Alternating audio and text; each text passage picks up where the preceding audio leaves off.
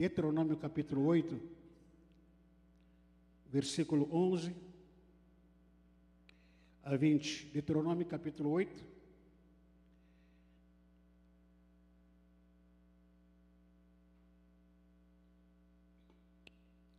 Deuteronômio capítulo 8, versículos 11 até versículo 20.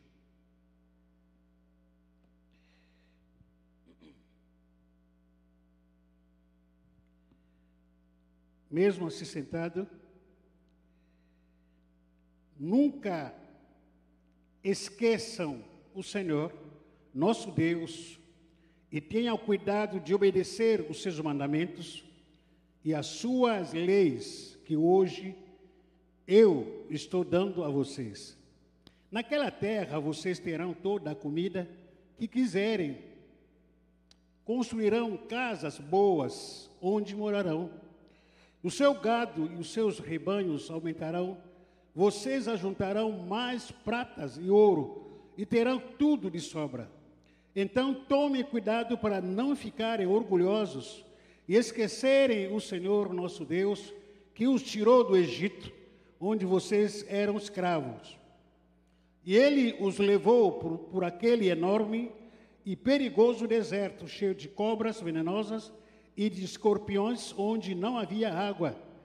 Mas no, no deserto, Deus fez sair água da rocha bruta para vocês beberem, e lhes deu para comer uma manã, uma comida que os seus antepassados não conheciam. E ele fez tudo isso para humilhá-los e para fazê-los passar por provas, a fim de abençoá-los mais tarde. Portanto, não pense que foi, a, foi com a sua própria força ou com o seu trabalho que vocês conseguiram todas essas riquezas. Lembrem-se, ou lembrem do Senhor, nosso Deus, pois é Ele quem lhes dá força para poderem conseguir riqueza. Vocês estão vendo que assim Ele ele está cumprindo a aliança feita por meio de juramento com os nossos antepassados. Mas se vocês esquecerem o Senhor e adorarem e servirem outros deuses, eu aviso hoje é, que vocês certamente morrerão. Se não obedecerem ao Senhor, nosso Deus, então vocês morrerão como vão morrer os povos que Deus vai destruir na presença de de Deus. Amém? Ah, eu gosto de deixar o pastor Aredo que fazer essa função, pastor de confiança, amigo nosso, que para fazer esse momento de oferta, mas eu falei, vou dar uma palavra sobre isso. É, tinha planejado sobre isso aí. Ah, apenas dentro desse contexto do povo de Israel que estava indo para a terra prometida e no meio do, da ida dessa viagem para a terra prometida, Deus precisava testar o coração deles, precisa provar a fé desse povo. E antes do povo chegasse para a terra prometida, Deus permitiu escassez de bens. E começaram a passar por dificuldades de alimentos, de roupas, até mesmo de convivência no deserto, não tinha água. Enfim, eles passaram por essa prova. Eles foram aprovados, alguns foram aprovados, outros reprovados. E ao mesmo tempo também, por que Deus provou o povo de Israel é, na hora da escassez? Queria testar a fé deles, de fato, né? Eles foram testados. Por outro lado, também Deus prova a gente. Prova, nos, nos prova também num sentido diferente. E quando nós temos abundância de bem, nós somos também provados. Deus nos prova quando coloca os bens nas nossas mãos.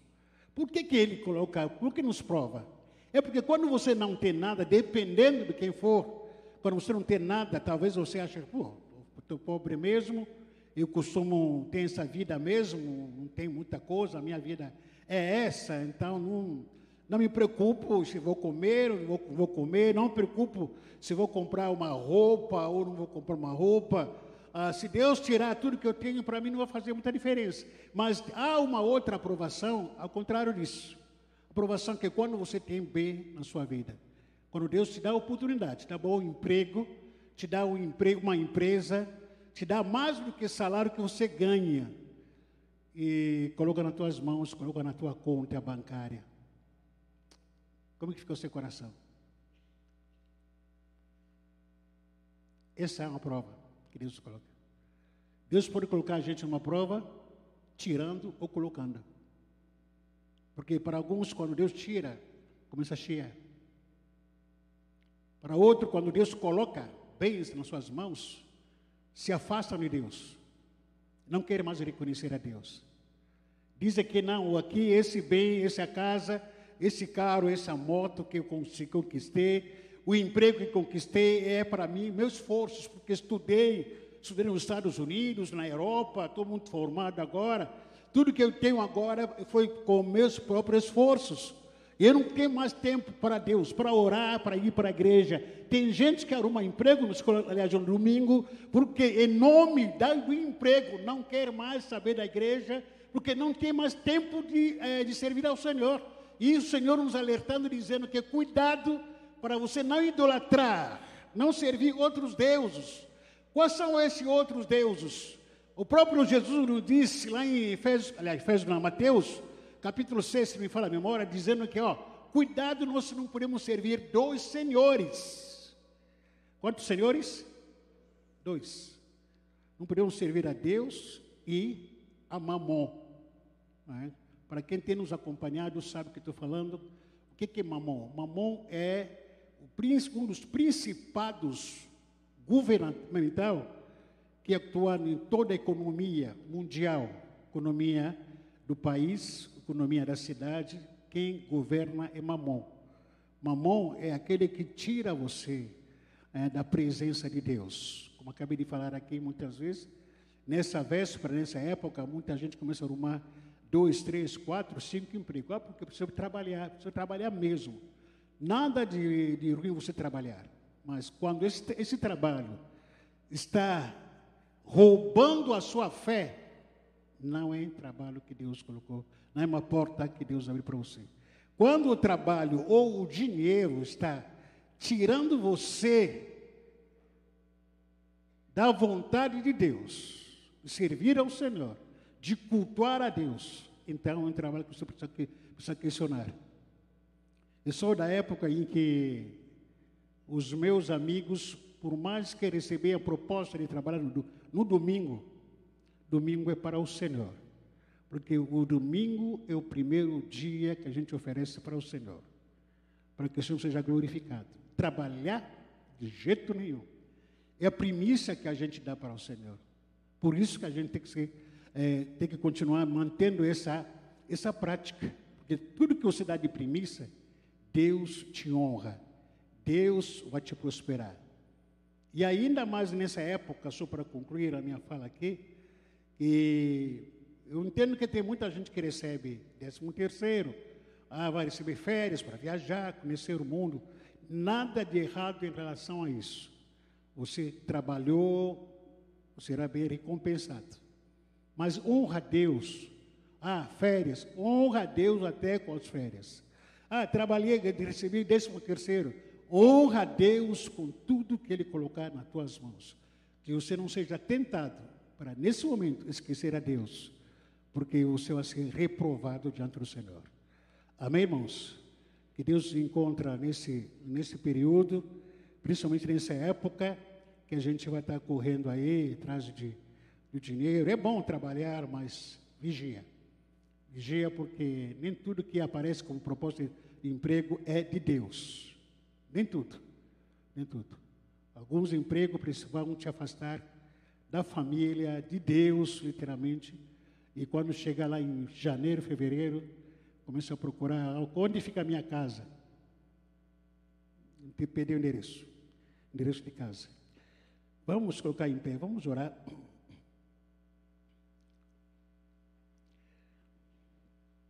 Para que Deus possa continuar nos ajudando a manter, a manter fiel na presença dEle. Com dinheiro, sem dinheiro, agradeça a Deus. Tudo coopera para bem daquele que, que ama o Senhor. Honra a Deus com pouco ou com muito. Honra a Deus com a sua casa, com a sua família. Ah, comprou alguma coisa. Lembra sempre do Senhor. Lembra. É uma irmã nossa que eu fiquei até constrangido quando me ligou, irmã da igreja aqui, pastor, eu fiz uma, uma promessa diante de Deus.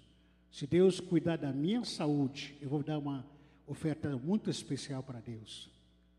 E fiquei até meio pasmo, né? Porque coisa que acontece, raramente acontece essas coisas. Hoje, todo mundo aqui está com a mão assim, né?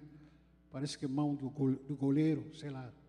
E não quero abrir mão, mas essa irmã, falei que, puxa vida, irmã, Deus vai te, vai te recompensar, creia nisso. E vou orar, vou abençoar essa semente que você está colocando na mão do Senhor por causa da tua saúde, que Deus te preservou de saúde, então vamos estar orando para sua irmã. A gente orou por ela, oramos por ela, para a glória do Senhor. Estenda as suas mãos. A palavra de Deus nos diz que tudo que vier nas tuas mãos, faça. Faça tudo que Deus vai colocar nas tuas mãos. Reconheça a Deus no pouco e no muito. Não seja tentado que para você pensar que não. As minhas próprias forças que me deram tudo que eu tenho. Não foi. Não, a minha inteligência, a minha formação, os meus recursos que, que me deram tudo que eu tenho. Tudo que nós temos, até o ar que nós respiramos, roupas, casas, carros, saúde, e Deus que, que nos deu. E para isso, temos que glorificar a Deus por tudo que Ele tem colocado nas nossas mãos, porque ainda vai trazer mais bem nas suas mãos quando você honrar ao Senhor com teus recursos, com todos os seus bens, Deus te faça prosperar para onde for, tudo que você semear, tudo que você tocar, que seja próspero em todas as áreas e a sua família possa colher grandes colheitas, grandes prosperidades, grandes bênçãos, para que se saiba que haja uma, uma diferença entre aqueles que servem e aqueles que não servem ao Senhor. E você é uma serva do Senhor, é um servo de Deus para fazer diferença nessa, nesse país. Em nome de Jesus. Amém. Amém. Glória a Deus. Traga a sua oferta. Traga o seu dízimo. Você quiser usar o Pix, falar com a nossa tesoureira, que está lá atrás, a nossa secretária, irmã Andréia. Você pode procurar ela para usar o Pix aí, para dar a sua oferta, o seu dízimo, enfim. Que Deus possa abençoar.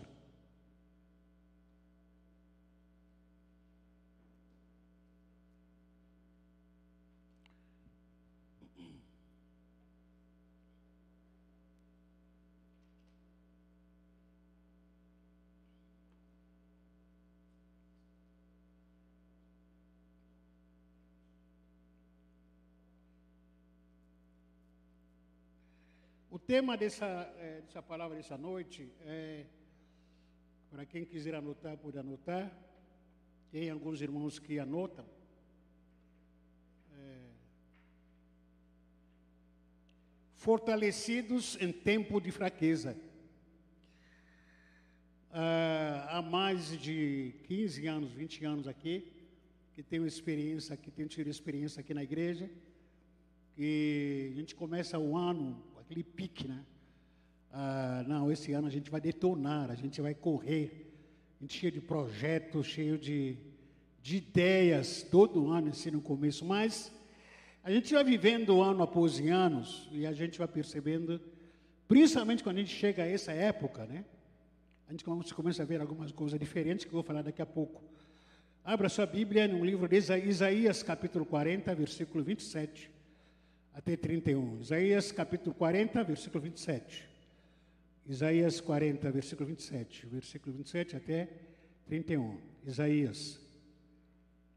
Por que, que você reclama, ô Jacó? Porque se queixa, ô, Israel? O Senhor não se interessa pela minha situação, diz. O meu Deus não considera a minha causa. Será que você não sabe? Nunca ouvi falar? O Senhor, o nosso Deus eterno, o Criador de toda a terra, ele não se cansa, nem fica exausto. Sua sabedoria é insondável. Ele fortalece o cansado e dá grande vigor ao que está sem força. Até os jovens se cansam e ficam exaustos, e os moços tropeçam e caem. Mas aquele que se espera no Senhor renova suas forças, voam alto como águias, correm e não ficam exaustos, andam e não se cansam. Amém? Então, como falei aqui, a, que nós, toda vez que a gente chega, todos os anos, todas as vezes que a gente chega nessa época, de a partir de outubro, novembro, dezembro, aquela sensação de cansaço. É, parece que a gente está esgotado, né? Um cansaço que acompanha a gente toda, é todo ano, pelo menos para mim. Todos os anos é assim. Aí você vai empurrando, algumas coisas vai vivendo, vai levando, vai tentando controlar o cansaço, ou para fazendo academia, dormindo mais, aquela coisa toda. E quando você vai perceber, aí passou aquele cansaço, você é renovado mais um ano para você enfrentar para a glória de Deus. Parece que virou um hábito que todos os anos, nessa época do, do final do ano, somos tomados pelo cansaço que vai afetando algumas áreas da minha vida e da sua vida. A sua vida está sendo afetada por algum cansaço. Eu sei te perguntar, o que, que é? Você está cansado de quê? Às vezes, alguns podem me dar até resposta, ou podem ter resposta no seu cansaço. Outros vão dizer que não, cansaço, não, não sei porquê. Não sei, porque eu não sou, com todo respeito ao nosso irmão, nosso amigo pedreiro, é, irmão é, Alexandre, ele trabalha muito, muito, muito. Não, só ele ficar perto dele já me cansa. Ele não para, bate aqui, bate o martelo para cá, levanta isso, levanta aquilo. Eu falei, meu Deus do céu, não, vou embora. Esse que não consigo ficar aqui com ele, não. Mas ele trabalha muito, muito. Você, se alguém perguntar a você o porquê que você está cansado, nessa época principalmente. Às vezes você não tem uma razão lógica na qual você pode dizer que eu estou cansado porque trabalhei para caramba, suado, corri, carreguei cimento, bloco, carreguei, sei lá, um tambor, carreguei um, um saco de batata todo dia, ou foi capinar no mato. E muitas vezes o cansaço pode até ser físico. Pode ser físico. Tem cansaço que é psicológico, da nossa alma. Parece que nós, é, existe outro tipo de cansaço também. Cansaço espiritual, a gente sente. Tipo de cansaço que afeta o nosso físico, a nossa alma e até a nossa fé. É o cansaço espiritual. O cansaço espiritual tem muito a ver com a nossa fé. Com a nossa fé. Quando eu não estou conseguindo mais é, esperar em Deus. Já passou tanto tempo esperando a promessa de Deus se cumprir na minha vida e não vejo nada acontecendo na, na minha vida, no meu casamento. Eu frequento a igreja aqui há mais de um ano, há mais de dois anos, três, cinco, dez anos. Deus falou, usou o pastor, usou outros pastores, e aqui tivemos campanha de 12 dias. De repente, vou, esperando, vou ouvindo aquela palavra, mas até hoje não vejo nada acontecendo. Parece que o céu está cinzento a meu respeito. Parece que Deus virou as costas a meu respeito. E chega algum momento a gente se cansa de esperar. Porque, puxa vida, começa a pensar, puxa vida, eu acho que é, fui enganado. Fui enganado com esse Deus. Eu estou cansado de tanto esperar. Eu não acredito mais nessas promessas, nesse. Oh, acredito mais na palavra. Eu acho que não é para mim. Essa palavra que é pregada, que é cantada, que é ensinada, que é lida, não é para mim. Talvez seja para outras pessoas, para outro planeta especificamente, mas não é mais para mim. Eu estou cansado de tanto esperar, e isso acaba afetando o quê? Acaba afetando a sua fé, porque você não acredita mais. A minha fé está afetada. Você está só por, por estar. Você não consegue mais acreditar nem confiar em Deus. Muitos estão desse jeito. Não consegue mais nem ir para a igreja. Para quem ir na igreja? Se Deus prometeu algo para mim, não está acontecendo, não estou vendo nada. Para que acreditar na palavra do pastor? Se Deus prometeu várias vezes, eu ouvi, recebi uma palavra, recebi uma promessa de Deus através do pastor, através de outras pessoas, mas eu estou vendo, parece que tipo, Deus virou bruxo. Quanto mais eu busco, eu mais o apanho, mais prova. Quanto mais tentando me aproximar das coisas de Deus, mais prova que eu enfrento. Isso aí está demais para mim. Parece que Deus não está não tá, não tá, não tá a meu favor. Há um cansaço que acaba afetando a nossa fé. Chega nessa época, algum começa a procurar aqui, super, é, superfúgios, tentar se apegar em alguma coisa que não tem nada a ver com a fé. E dizendo que ah, Deus está ali, mas Deus não está. Esse cansaço que está afetando até os nossos relacionamentos, cansaço psicológico, físico, ou principalmente cansaço espiritual. O cansaço que está afetando muitas pessoas, se, aliás, muita pessoa perdendo a paciência nessa época, pessoas que andam irritadas, né?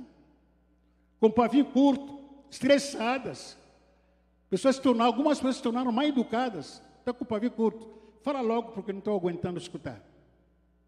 Fala logo, você tem que falar. Não estou aguentando, não suporto escutar ninguém. Porque eu estou por aqui. Algumas pessoas se tornaram mal educadas, uma a outra.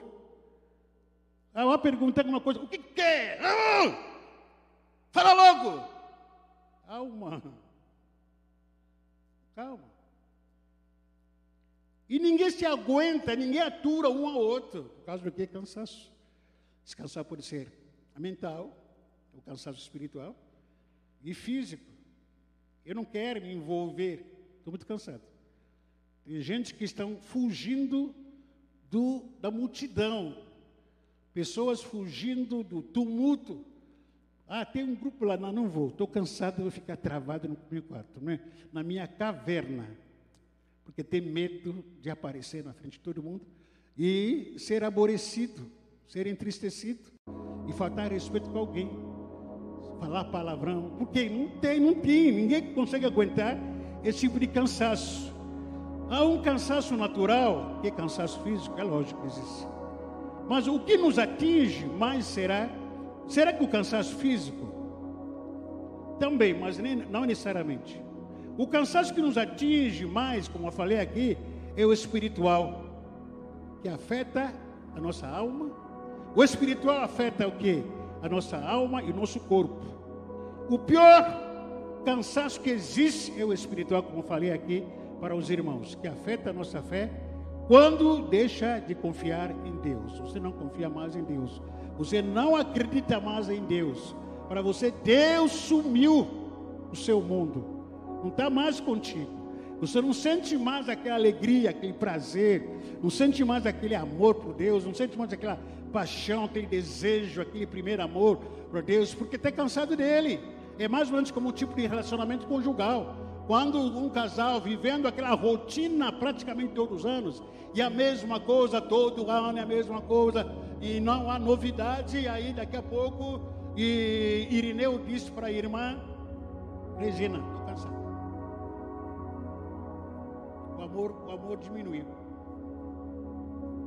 O amor sumiu estou cansado, não te amo mais. É, irmã irmã Irineu, você que é corintiano? E fala, está repreendido. Porque esse mesmo amor também que refletido para em Deus nos cansa. Quando nós estamos cansados, a tendência ou a ideia aqui parece que é essa rotina da comunhão com Deus, orando para Deus, servindo ao Senhor, parece que virou rotina. E eu estou cansado disso porque não estou vendo nada fluir, não estou vendo nada correr, não estou vendo aquele azeite, aquele óleo, óleo aquela unção sendo derramado por mim, não estou vendo um toque de Deus. Tudo que está acontecendo aqui na minha casa, na minha vida, eu consigo. Não vejo, não vejo nenhum pinguinho de milagre de Deus porque Deus fez isso, fez aquilo. Estou cansado de tanto esperar. Isso acaba refletindo em nossa vida, nosso dia a dia, nosso relacionamento diário. E existe o cansaço que é causado por falta de perdão do pecado. E, aliás, quando falta de arrependimento, perdão. Quando você está em pecado e não se arrepende do seu pecado, quando não há arrependimento do pecado, ah, o pecado escondido causa cansaço. Causa cansaço. Você cometeu, adulterou, traiu, fornicou, é, fica traindo a sua esposa, o seu marido. Você, jovem, fica fazendo coisa errada escondido. E logo no começo você começa a gostar. Acha que é delícia, ninguém vai te ver, ninguém está sabendo o que está acontecendo com você. Começa a gostar. Chega um momento, vira cansativo. Pecado não confessado, cansa. Cansa. Fica fofocando as pessoas, falando mal das pessoas. Chega algum momento você fica se sentir cansado. É um pecado que você está cometendo, te deixa cansado. Enquanto esse pecado não se arrepender dele, você te deixa cansado. Há um pecado que a gente comete: desobediência a Deus, se rebelar contra Deus, se rebelar contra as autoridades e constituída por Deus. E se não houver arrependimento na sua vida, esse pecado vai, vai te cansar, perdão, vai te cansar. Todo tipo de pecado que você guarda escondido, entre aspas, você diz, ah, eu guardo isso, eu guardo aquilo a sete chave. Vai te deixar cansado. Fisicamente, o pecado afeta o físico, o psicológico e o espiritual. Veja o que, que é, Davi, Davi diz. Quando ele adulterou e também assassinou é, um dos seus melhores amigos, ele escreve o Salmo 32. Veja o que ele diz aqui no Salmo 32, pelo menos nos primeiros versículos. No Salmo 32, primeiro e quatro, até quatro versículos. Primeiro até, até quatro. Feliz aquele, aquele cuja maldade Deus perdoa, cujo pecados Ele apaga. Só uma pausa aqui. Aconteceu alguma coisa com o ar-condicionado?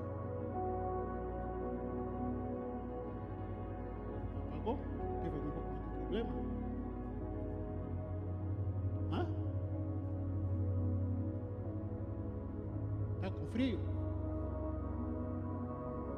Mas eu estou com calor, eu estou suado. Tá calor. Pensei que apagou a luz, teve algum problema. Liga, por favor, alguma, porque eu estou suado aqui, sinceramente.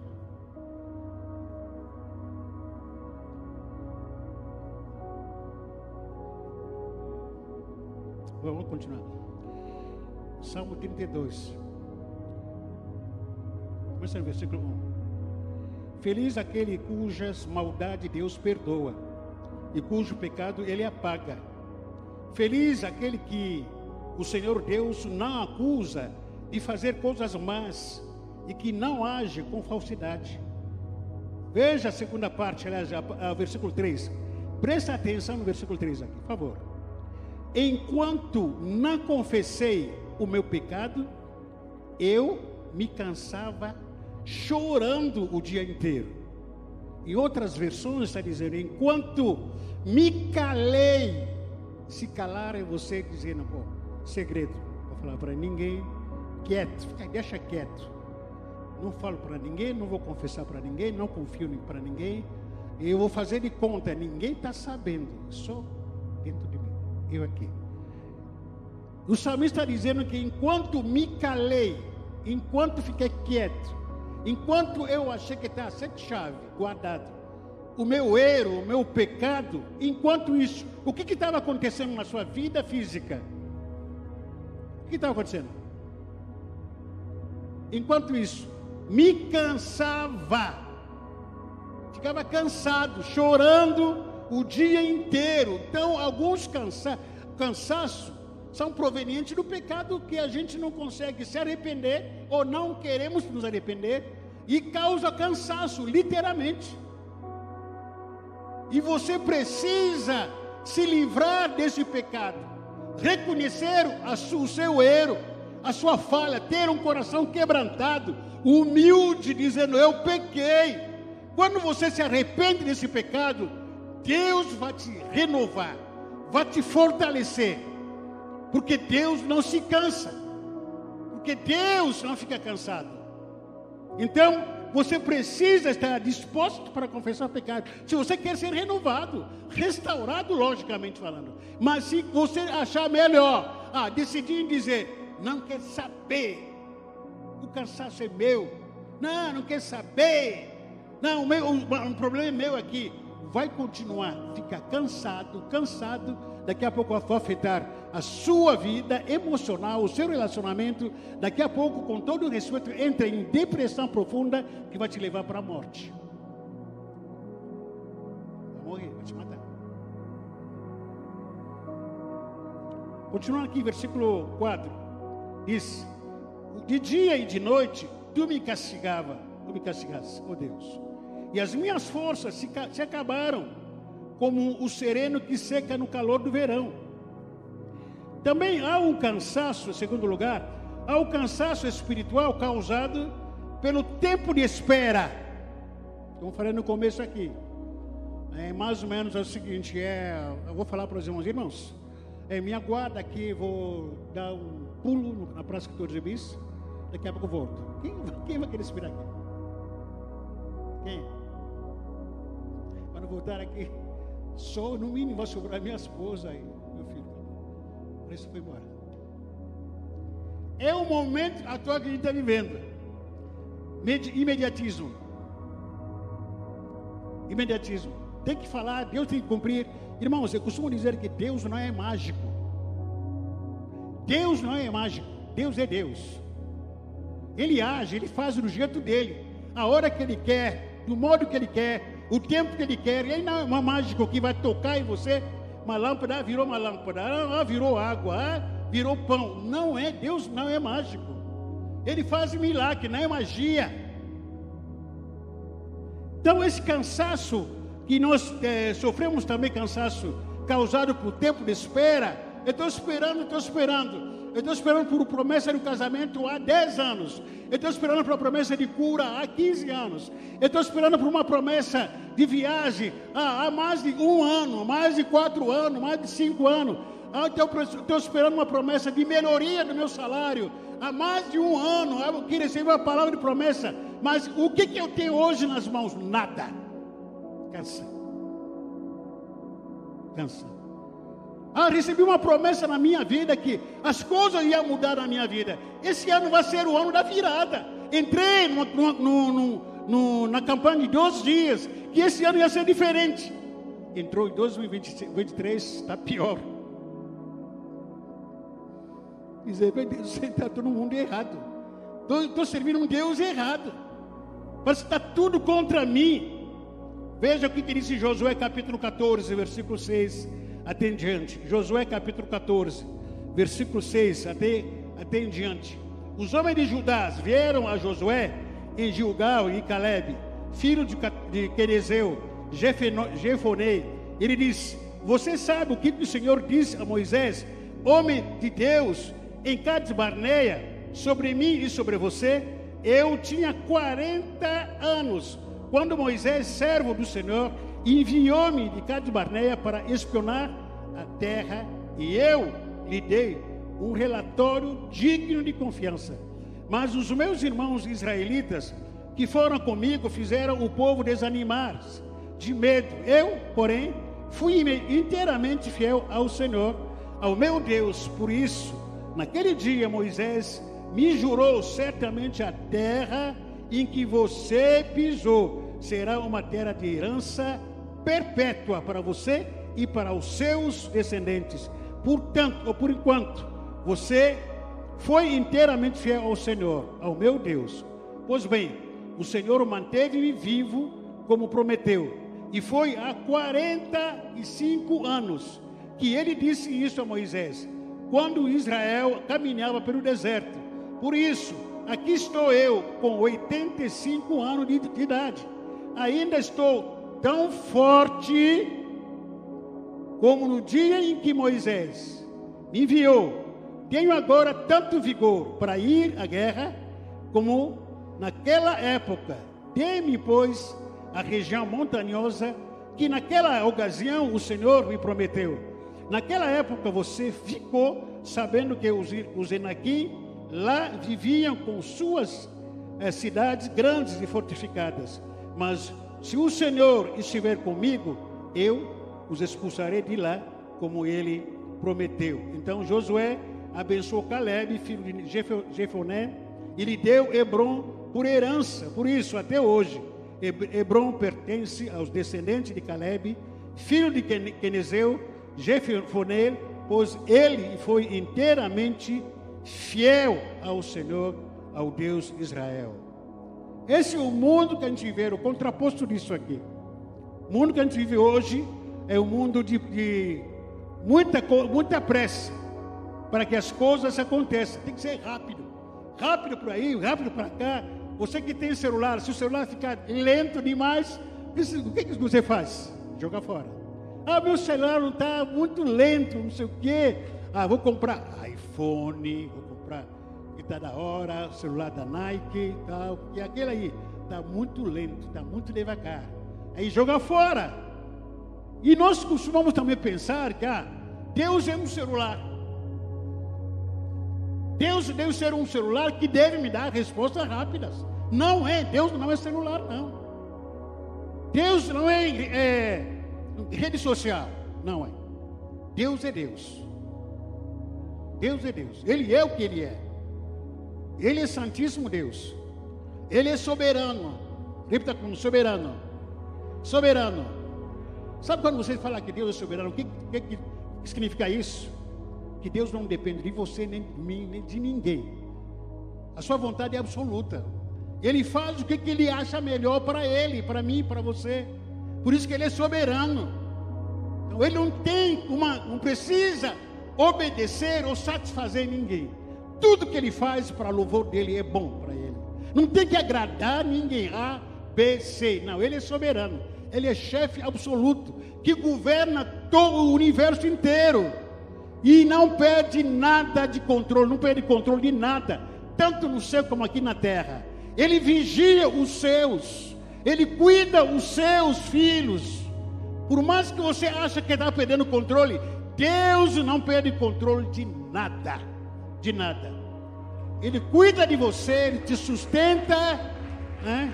Por mais que você ficar pensando, não está acontecendo nada, para você não está acontecendo nada, mas para nosso Deus, Ele não dorme, Ele não dorme, não cochila, Ele está de olho por mim, por sua vida também, em nome de Jesus. O desespero não pode afetar a sua fé. Infelizmente é essa que tem afetado a nossa esperança, a nossa fé. Desesperado, não é preciso porque ah, o ano está acabando, não tem que ser agora. Ei, calma, calma, calma, calma. Deus está agindo na sua história, Deus está agindo na sua vida, Deus está agindo na sua família. Aquieta a sua alma, não se apavore, não se aquiete.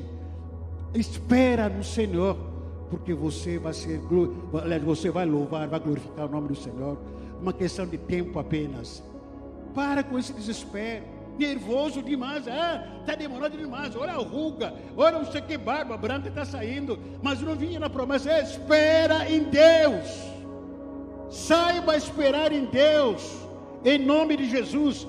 Há promessas que levam tempo, promessa de Deus leva tempo mesmo, faz parte disso. Deus não é mágico, como falei. Deus é Deus, Ele faz promessa, Ele cumpre as promessas que Ele faz. Deus não é homem para mentir, nem é filho de homem para se arrepender. Aquilo que Ele prometeu na sua vida, na sua saúde, nas suas finanças, nos seus bens, Ele vai cumprir tudo que ele prometeu, sem tirar uma vírgula na sua vida, em nome de Jesus Cristo, porque ele é Deus. Deus não é político. Deus não é homem. Deus é Deus. Mas o primeiro requisito para alguém alcançar as promessas de Deus é a perseverança. O que, que é? Persevera. Não estou vendo nada. Aguenta. Ah, passou o tempo. Persevera. Ah, já, já tem um ano. Persevera, aguenta. Aguenta, espera um pouco. Passou um ano e seis meses, passou dois anos. Espera, morreu? Não, não morri não. Está vivo? Estou. Espera. Está comendo, tem comida, tem roupas. Espera, a promessa virá na sua vida. É questão de tempo. Quanto tempo que Abraão? Você já canta, fala sobre Abraão. Quanto tempo que Abraão esperou a promessa para ter o primeiro filho? Quanto tempo? 25 anos. Está comigo, 25 anos. E quanto tempo você espera a promessa? Abraão esperou 25 anos. A promessa. Hum. Isaac esperou 40 anos. Quantos anos? Para casar com a Rebeca. Ô Simone, gritou? Assustou Simone? Isaac esperou quantos anos para casar?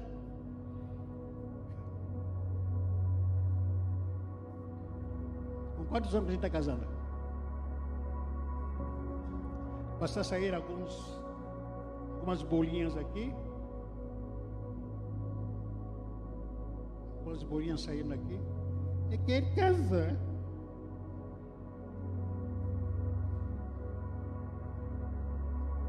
estuda, estude, estude, estude, estuda, estuda, se forma.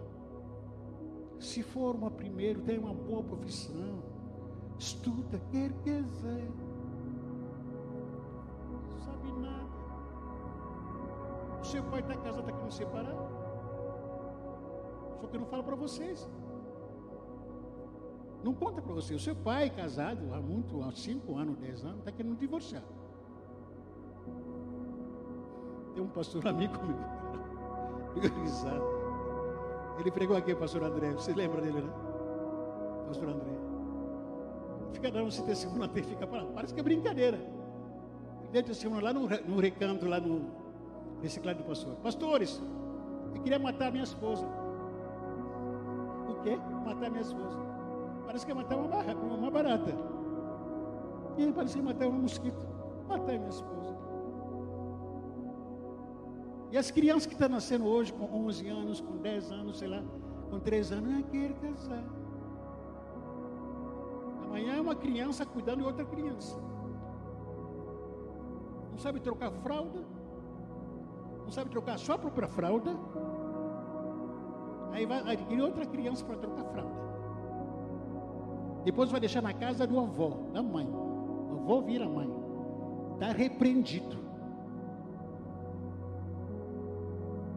Ratinho falava o seguinte, que ó, o governo brasileiro precisa abrir uma bolsa avó. É. Bolsa avó. Porque as crianças tendo neném, quem está cuidando? Quem? Então os avós têm que ganhar muito dinheiro. Eu tenho dois netos.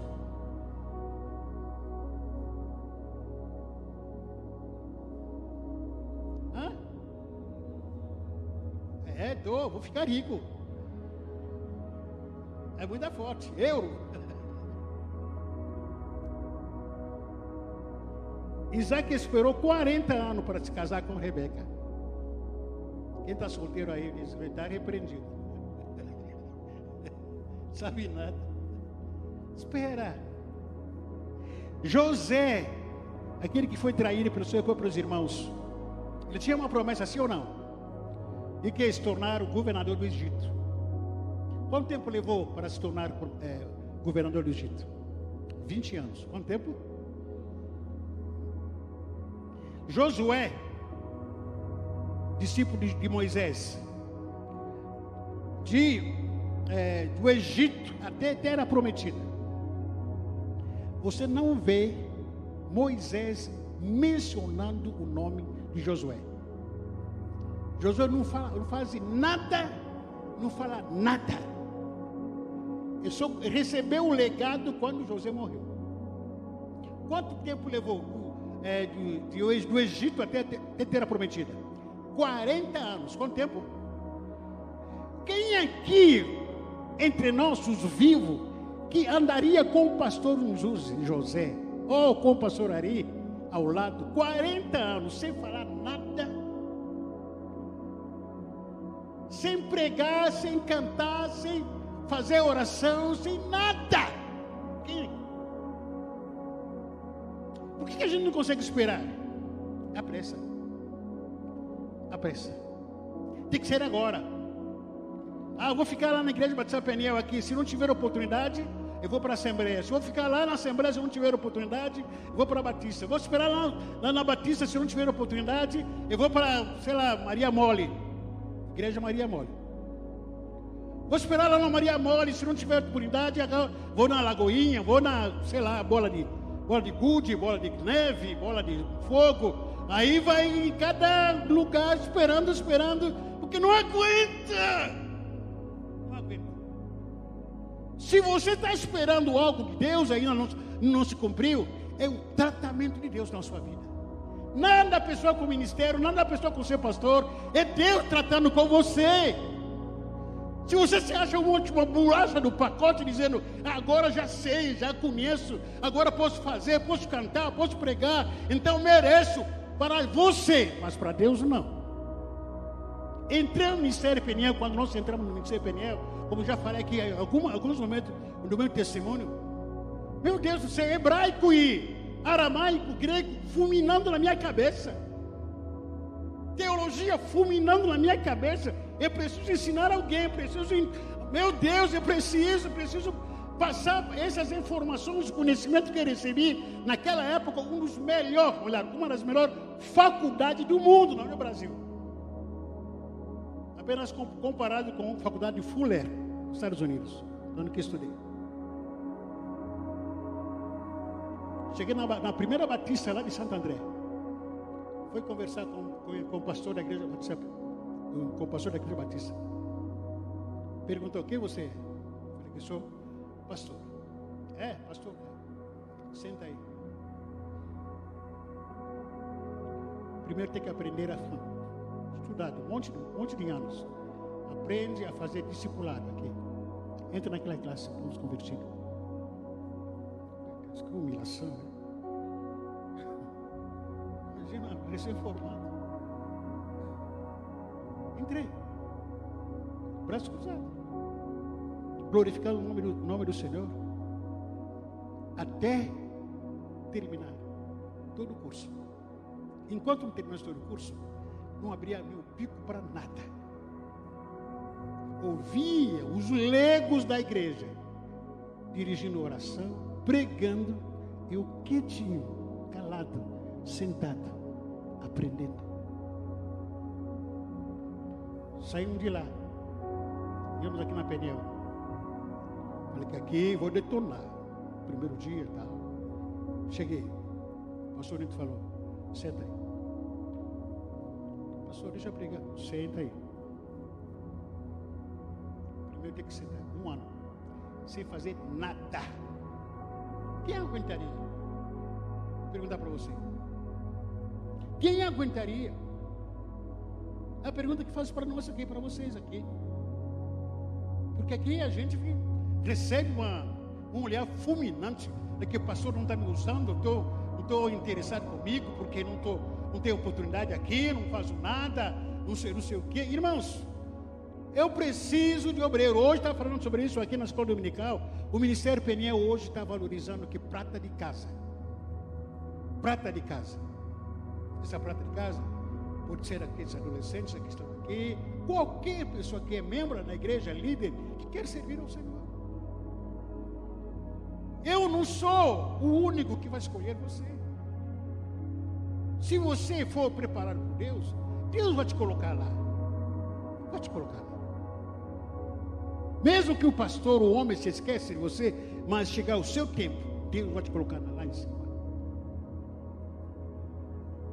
Eu estava comentando hoje de manhã com os irmãos aqui de escola dominical.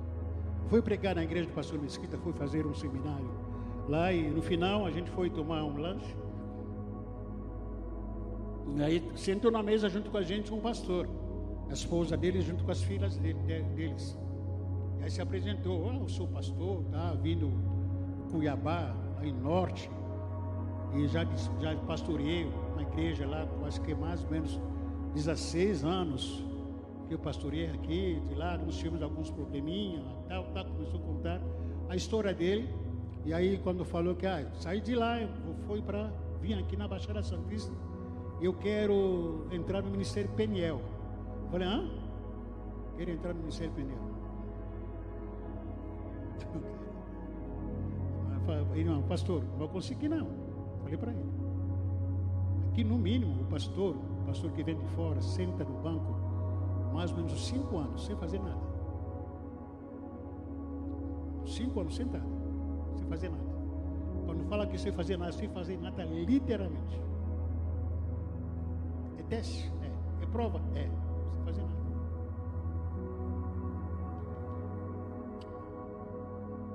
Duas semanas depois eu voltei lá conversar com o pastor Mesquita, meu amigo. Falou para mim, pastor, aquele amigo pastor que estava aqui saiu, foi embora. Não aguentou. O pastor, o Ministério Peniel, e o funil para entrar como pastor. Não é fácil. Não estou querendo desanimar você que se elas tem algum pastor aqui. Se você aguentar, você entra.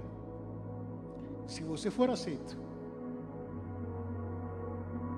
Glória a Deus para sua vida. Membro, para ser aceito aqui, tem que passar um processo. Hoje tem muita gente que não, que não, que não aceita. Quando nós mudamos aqui, aqui nesse salão aqui, tinha muita gente curiosa vinha visitar a igreja. Todo mundo queria ser membro. Mas um mês depois sumiram todo mundo. Por que? Curiosidade. Isso acontece muito. Muito mesmo. Josué esperou 40 anos até entrar na terra prometida. Davi esperou 13 anos, 13 anos, para que a promessa de, de ser rei se cumprisse na vida dele. Caleb esperou quantos anos?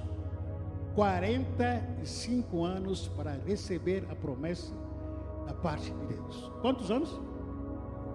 45 anos. É que reconheço aqui é poucos aqui, aqui, que conseguiria esperar uma promessa de 10 anos, 15 anos, no mesmo lugar.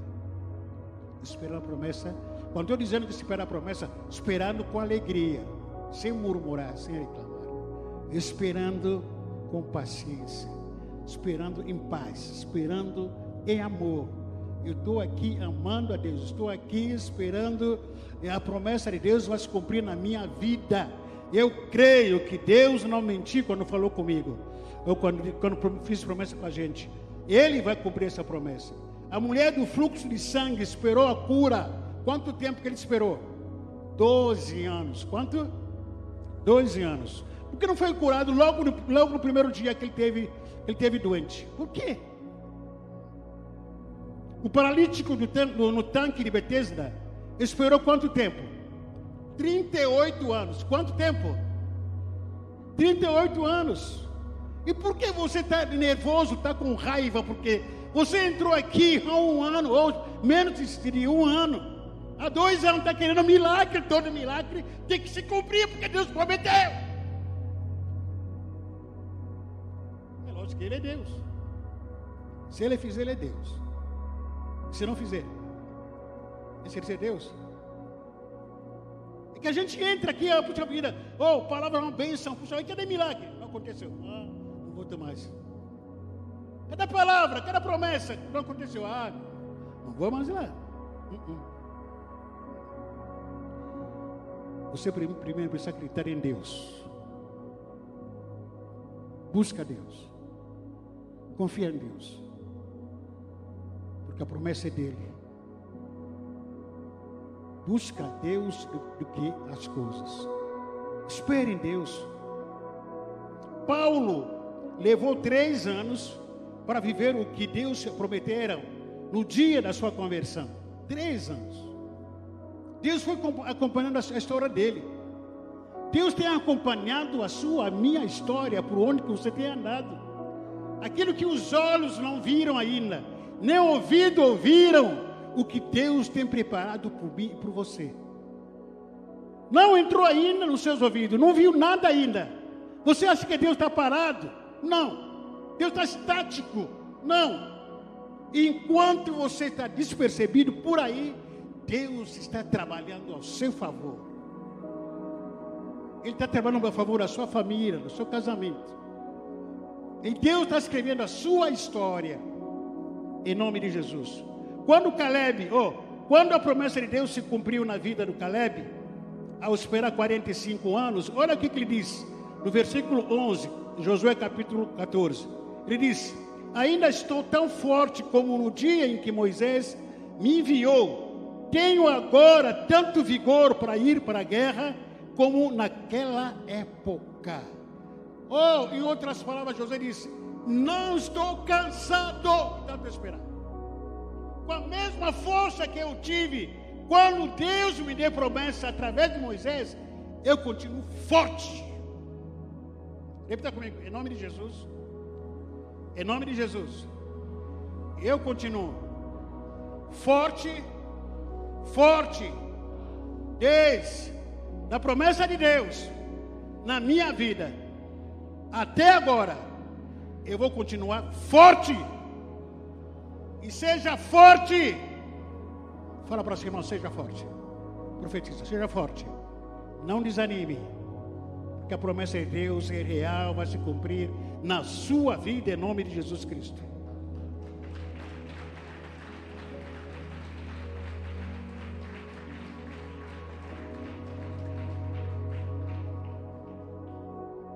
João capítulo 5, versículo 17, Jesus diz: João 5, 17. Meu pai continua trabalhando até agora. O meu pai continua trabalhando até. Acha que Deus está cansado? Está fazendo o quê? Está aqui sentado assistindo o culto. Mas Ele está trabalhando por você. Ele está trabalhando para a sua vida. Deus não cansa de trabalhar. Ele trabalha para os seus amados. Você não sabe disso. Não precisa saber. Porque ele não tem que dar satisfação para você. Mas ele está trabalhando para você. Para sua família. Em nome de Jesus Cristo. O Salmo 121 diz que Deus não dorme. Ele te protege para ver a promessa. Salmo 120, versículo 4 até 8. Sim, o protetor de Israel não dormirá. Ele está sempre alerta. O Senhor é o meu protetor.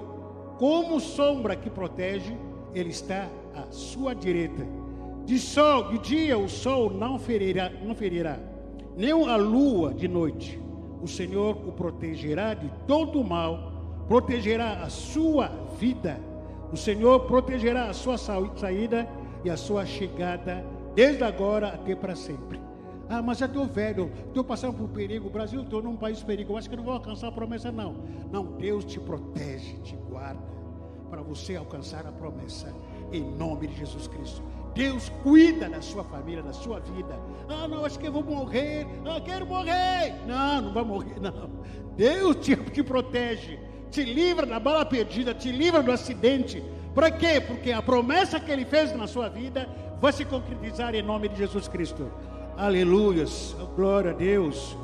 E quem espera no, é, quem espera no Senhor não precisa ser, aliás, quem espera no Senhor precisa ser forte e corajoso. Isso que o salmista, no Salmo 31, versículo 24, diz a esse respeito. Salmo, aliás, em Salmo 31, versículo 24.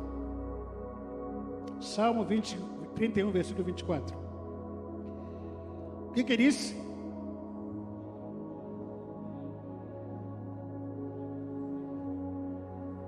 Está fraco, está fraco, está fraco. Vamos lá, um, dois, três.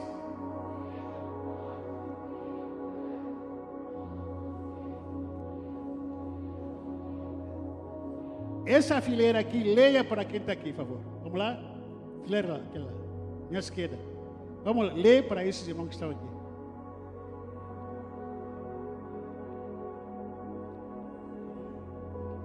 Irmão, não tomar café, não.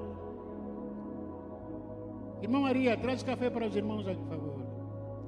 Vamos ler agora para Deus. Vamos lá, um, dois, três.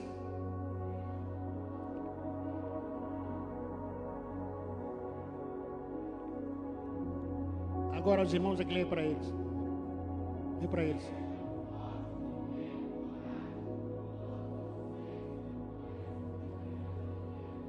Glória a Deus. Os irmãos aqui lê para irmãos lá.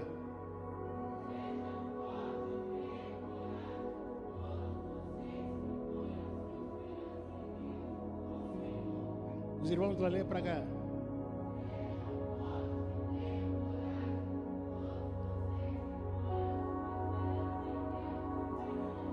Amém.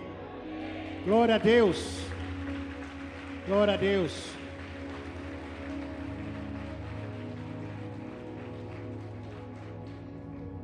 Quem sabe esperar não sofre de ansiedade. Repita comigo: quem sabe esperar não sofre de ansiedade. Salmo 37, versículo 5. Rapidinho, Salmo 37, versículo 5. Estamos concluindo daqui a pouco. Salmo 37, versículo 5. Leamos, por favor, quem achou ou quem está colocando aqui. Salmo 37, versículo 5.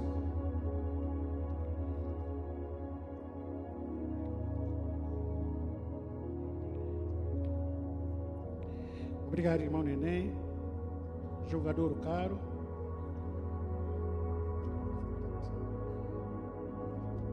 Salmo 37, versículo 5. Entregue o seu caminho, ou a sua vida, as suas preocupações, os seus sonhos. Entregue, e para entregar ao Senhor. Confie nele. E ele, e ele, por mais que nós sejamos evangélicos, nós não confiamos no Senhor. Você está sentado aqui ouvindo a palavra, mas vai chegar na sua casa. Vai olhar para as contas. Vai olhar para a realidade. Alguém está enferma na sua casa. Fala que Deus, vou orar para curar. Não, não confio não.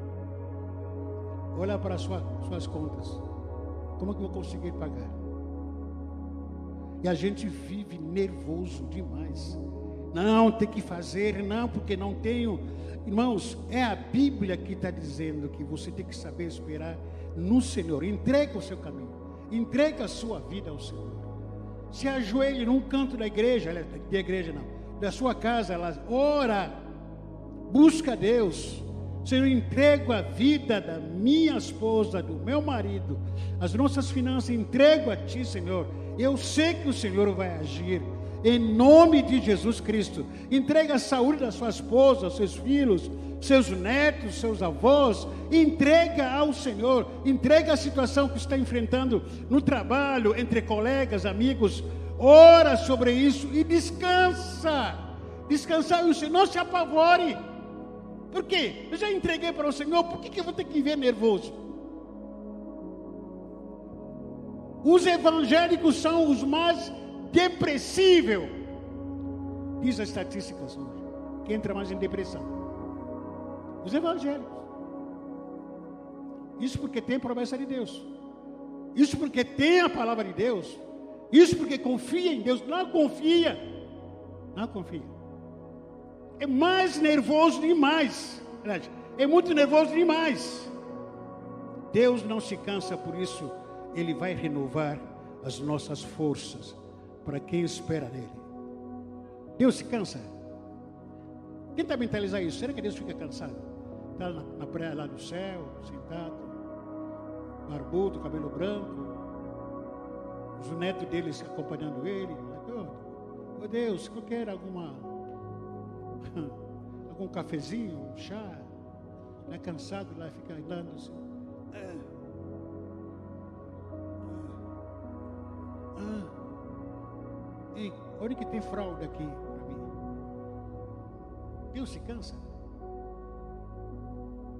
Deus se cansa ou não? Estou cansado. Só de pensar, só de Deus se cansa. Ele que cuida de mais de 7 bilhões da população mundial. Cuida. Ele conhece cada um pelo seu nome. 7 bilhões da população mundial. Ele conhece o seu nome, o nome dos seus filhos, seus netos. Ele conhece. Ele conhece o seu RG, o seu CPF. Ele sabe o endereço onde você mora. Deus te conhece. Ele não se cansa. Não se cansa. Isaías capítulo 40, que nós lemos aqui isso, sobre isso. Será que vocês não sabem? Nunca ouvi falar. O Senhor é o Deus eterno, o Criador de toda a terra. Ele não se cansa nem fica exausto. Sua sabedoria é insondável. Ele fortalece o cansado e dá grande vigor ao que está sem força. Até o jovem se cansa e fica exausto, e os moços é, tropeçam e, e caem. Mas aqueles que esperam no Senhor renovam as suas forças, voam alto como águia, correm e não ficam exaustos, andam, não se cansam. O pastor Arei que estava aqui, ele gosta de correr. Ele ama correr. Muito jovem que está aqui, que tem que cansado, não sabe nem correr, nem faz nem academia, nem caminhada não faz. É cansado o tempo todo. Mas se você espera no Senhor, Deus vai renovar suas forças. Ai, minhas forças acabaram, estou exausto. Você espera no Senhor? Você espera no Senhor, sim ou não?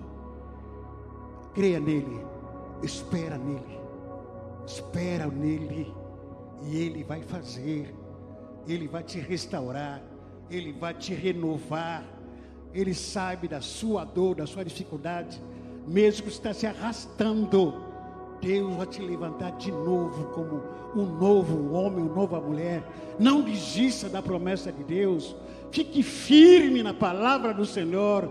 Ah, pastor, não estou vendo nada. Não para ver, é para crer. Andamos não para aquilo que nós pensamos ou sentimos, mas andamos de fé em fé. Ah, passou o ano, não recebi nada. Espera, o ano que vem vai receber. Ah, passou mais um ano. Espera, Deus prometeu. Ele vai cumprir, Ele vai cumprir na minha casa, na sua vida. Ele vai cumprir, porque a sua promessa jamais falha, jamais falhará. O que Ele diz vai se cumprir. Queira o diabo deixar de querer, vai se cumprir em nome de Jesus. Aleluias! Vamos colocar em pé. Glória a Deus. Glória a Deus. Glória a Deus. Aleluia. Aleluia. Aleluia. Glória a Deus. Feche seus olhos. Há mais de duas semanas atrás, que estava conversando aqui com a nossa liderança, eu falei para os líderes, estou cansado eu como night esgotado. Falei para eles. Mas me dei por satisfeito? Não. Estou em pé. Mais forte, mais vivo. Tomei injeção? Não. Tomei remédio? Não.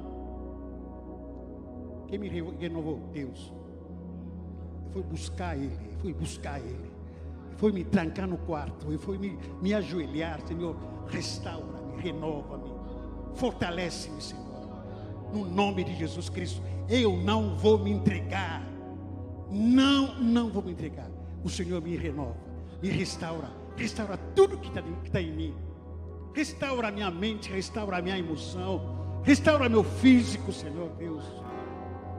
Estou mais vivo do que morto para a glória de Deus. Aleluia. É só em Deus que pode nos renovar. Sou Ele, sou Ele. Meu irmão, sou Deus. Não é cachaça, não é cerveja, não é remédio, com todo respeito aos médicos, não é vitamina A, B, C, vitamina banana com sal, sei lá, a sei o que, que é isso. Ah, esse aqui vai revigorar. Não, não, não, não, não. Quem me renova é o Senhor. É Ele que me restaura, é Ele que me fortalece, é Ele é a minha vitamina, Ele é a minha força, Ele é meu baluarte, Ele é, aleluia, aquilo que Ele é, me sustenta, Ele me cura, Ele me sara, é só Ele. Alabassore candalabai, cosurinabala. Shere candalai, casalabala. Sari candalabai, casurinaba candalai. Vinde a mim todos que estão cansados e sobrecarregados. Eu vos aliviarei, diz o Senhor. Ao convite que o Senhor Jesus está fazendo. Vinde a mim todos que estão cansados e sobrecarregados. Você está cansado? Vem aqui para Jesus. Vamos orar. Cansaço não é fraqueza. Só se for cansaço para o pecado. Porque o pecado cansa. Às vezes está enfrentando um cansaço por causa do pecado. Às vezes cansaço emocional. Cansaço por si só não é pecado. Estado com uma pessoa, por causa do trabalho, por causa das preocupações da vida, cansa, cansa. Mas eu tenho certeza, há um Deus aqui que restaura a gente. há um Deus aqui que nos restaura, que nos renova, que nos sustenta. Há um Deus aqui. Um Deus. Tanta coisa na família, tanta coisa no trabalho, tanta coisa cansa. Cansa, a gente não tem mais nem tempo. Chega no sofá, já começa a dormir. Chega em cama, já começa a roncar. Não tem mais tempo de ler a Bíblia, não tem mais tempo. Mas se ajoelha, se entrega, se rende. Em nome de Jesus Cristo, se, aleluia, se entrega. Senhor, restaura-me, restaura-me, cura-me, renova-me. A força, aleluia, só está no Senhor quando você buscá-lo, quando você entregar-se a Ele, quando você se render a Ele, se derramar